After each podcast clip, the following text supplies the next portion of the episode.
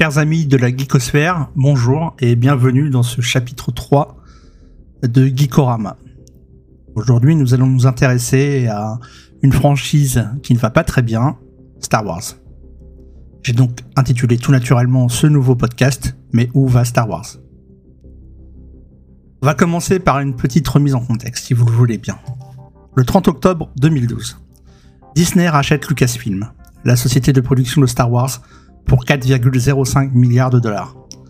Un très confortable chèque de retraite pour George Lucas.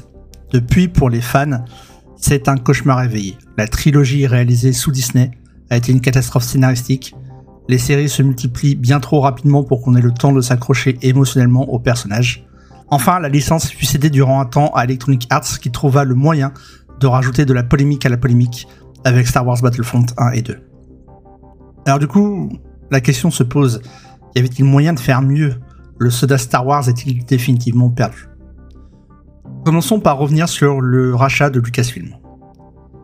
Ce qu'il faut comprendre, c'est que le rachat de Lucasfilm ne concerne pas que la franchise Star Wars, mais aussi celle d'Indiana Jones, auparavant propriété de la Paramount, Lucasfilm Games ou encore Lucasfilm Animation, studio créé en 2003 pour remplacer Pixar, vendu à Steve Jobs en 1986, avant d'être racheté par Disney en 2006.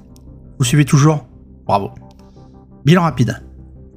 Disney se met bien, euh, se met bien euh, en possédant toutes les licences Pixar, Star Wars et Indiana Jones après avoir déjà racheté Marvel. Mais c'est un autre sujet. Laissons ça de côté pour l'instant.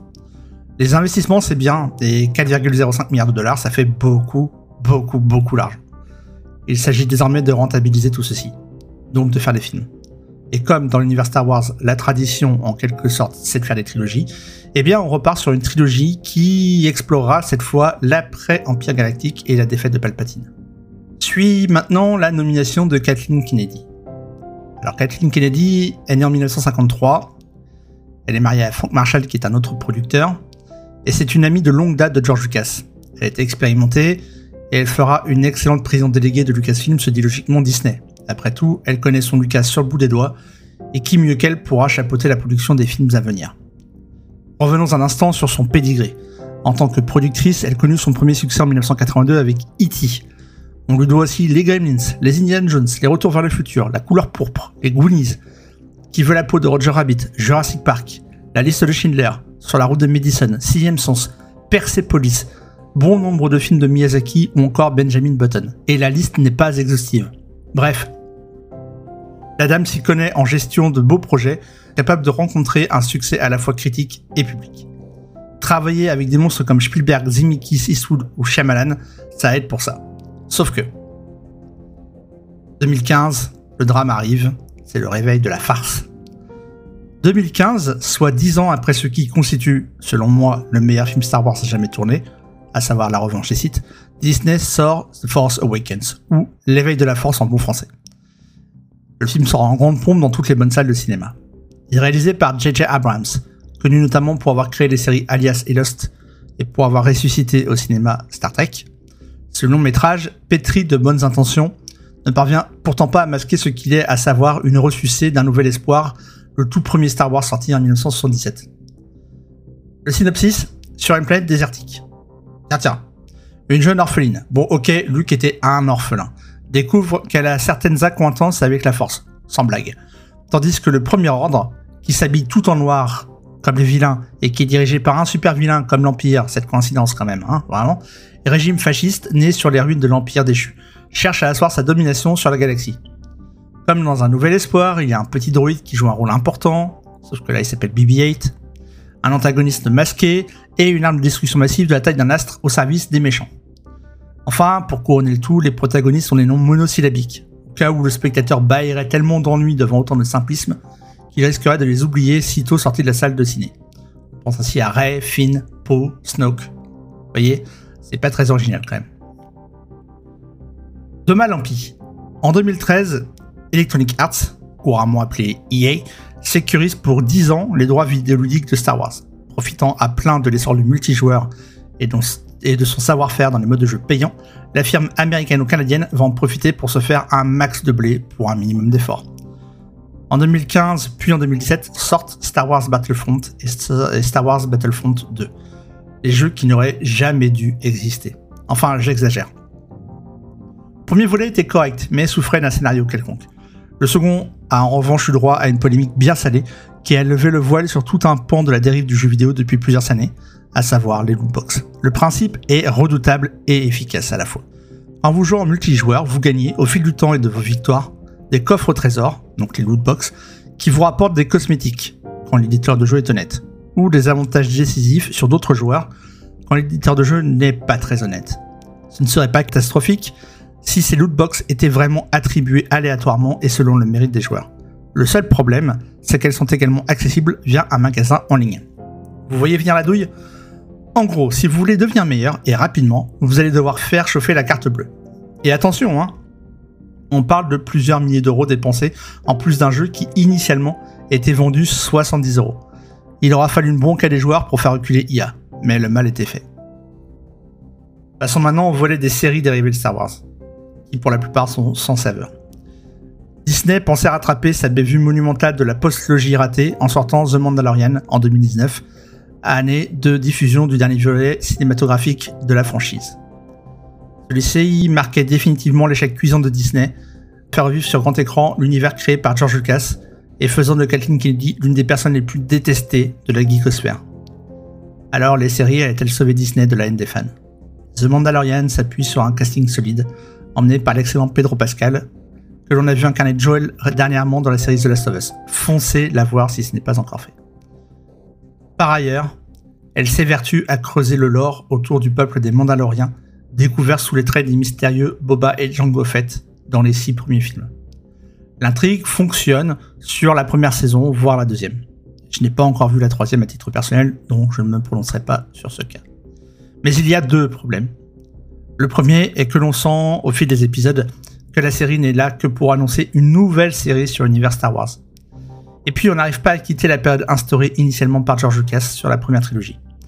Problème qui sera récurrent avec les autres séries que sont le livre de Boba Fett et Obi-Wan.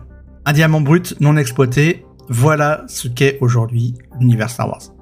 Comme je le disais juste avant, l'univers spatio-temporel de Star Wars est censé se dérouler il y a très longtemps, dans une galaxie très lointaine. Et on n'en fait rien. Vous vous souvenez des bandeaux déroulants au début de chaque film? Hein, C'est ça, c'est ce que ça dit. Il y a très longtemps dans une galaxie très lointaine. Alors, à moins d'être un fan hardcore et de lire des bouquins plus ou moins officiels sur l'univers étendu, parce qu'ils existent, hein, il y en a beaucoup, il n'y a aucune adaptation en série, film ou jeu vidéo de période très antérieure au déboire de la famille Skywalker et consorts. Ou très postérieure d'ailleurs. Comment est apparue la Force? On ne sait pas. Qui sont les premiers Jedi? On ne le sait pas non plus. Pourquoi les sites existent-ils originellement? Bah pareil, on n'en a aucune idée non plus et c'est vraiment dommage. Dans la revanche des sites justement, Palpatine mentionne son mentor Dark Plagueis, dit le sage. Pourquoi ne jamais avoir traité cette histoire Ni même celle de Palpatine Pour que l'on comprenne ses motivations profondes? Parce que si on se souvient bien, Palpatine est un Naboo, et les Naboo sont un peuple placide. Alors comment a-t-il pu se tourner ainsi vers le côté obscur? Pas plus d'explications, et c'est dommage aussi. Autant d'histoires intéressantes laissées de côté, et c'est d'une tristesse infinie finalement. Alors c'est vrai, il y a des motifs d'espoir ici et là pour Star Wars, mais il s'agit de ne, pas vraiment pas s'emballer trop vite. Un nouvel espoir. En 2019, le modeste studio vidéoludique Respawn Entertainment, pourtant propriété d'Electronic Arts, encore eux, sort un jeu solo, dénué de microtransactions, alléluia, et bien écrit, se situant dans l'univers Star Wars intitulé Jedi Fallen Order. Le jeu a quelques défauts, mais il propose une histoire solide, qui a pour cadre chronologique les événements se situant entre la chute de la République et le fameux Ordre 66, d'un côté, et l'avènement inexorable de l'Empire, de l'autre. L'histoire n'a rien de vraiment original, certes, on ne sort toujours pas du cadre habituel, mais au moins on découvre de nouvelles planètes, dont Kashyyyk, la planète des Wookiees, la manière de jouer est plaisante et le marketing est empreint d'une certaine humilité rafraîchissante. Il y a quelques mois, sa suite Jedi Survivor est sortie. Moins convaincante que le premier opus, elle propose néanmoins des améliorations de gameplay intéressantes. Ainsi que des combats de boss qui sont quand même vraiment sympathiques. Enfin, la dernière grosse annonce est venue d'où on ne l'attendait certainement pas. Ubisoft Ubisoft, moribonde depuis des années, a sorti un jeu Star Wars de son chapeau intitulé Outlaws. Alors, le jeu est prévu pour 2024. On n'en sait pas grand chose pour l'instant, mais on a quand même vu une vidéo de gameplay tourner. Et ce, pendant plusieurs minutes. Les critiques, même les plus sceptiques, furent unanimes pour saluer la proposition de l'éditeur vidéoludique français. À suivre.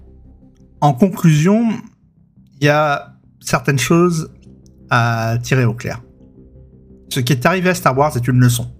Le monopole culturel que tente d'exercer Disney en siphonnant le plus grand nombre possible de franchises est à proscrire sous peine de perte de créativité évidente. De même, alors que la franchise a largement prouvé sa rentabilité, il est scandaleux et triste tout à la fois de voir des entreprises tenter d'en récolter le moindre dollar auprès des fans comme autant de crachats au visage. On peut néanmoins espérer. Il n'est pas trop tard pour que Disney se rende compte de son erreur et décide de revoir ses plans en proposant à des gens véritablement passionnés et connaisseurs de la franchise d'écrire de nouvelles histoires à son sujet. Ou bien, et même si c'est hautement improbable, de la laisser partir et mourir de sa belle mort. Car c'est bien le fond du problème. Tout, absolument tout, a une fin un jour. Persister à vouloir maintenir la franchise Star Wars en vie coûte que coûte n'est finalement qu'un refus de l'inéluctable. Voilà. C'est sur cette réflexion que s'achève ce troisième chapitre de Geekorama. S'il vous a plu, n'hésitez pas à partager le podcast autour de vous et à me suivre sur Twitter. À bientôt pour de prochaines aventures.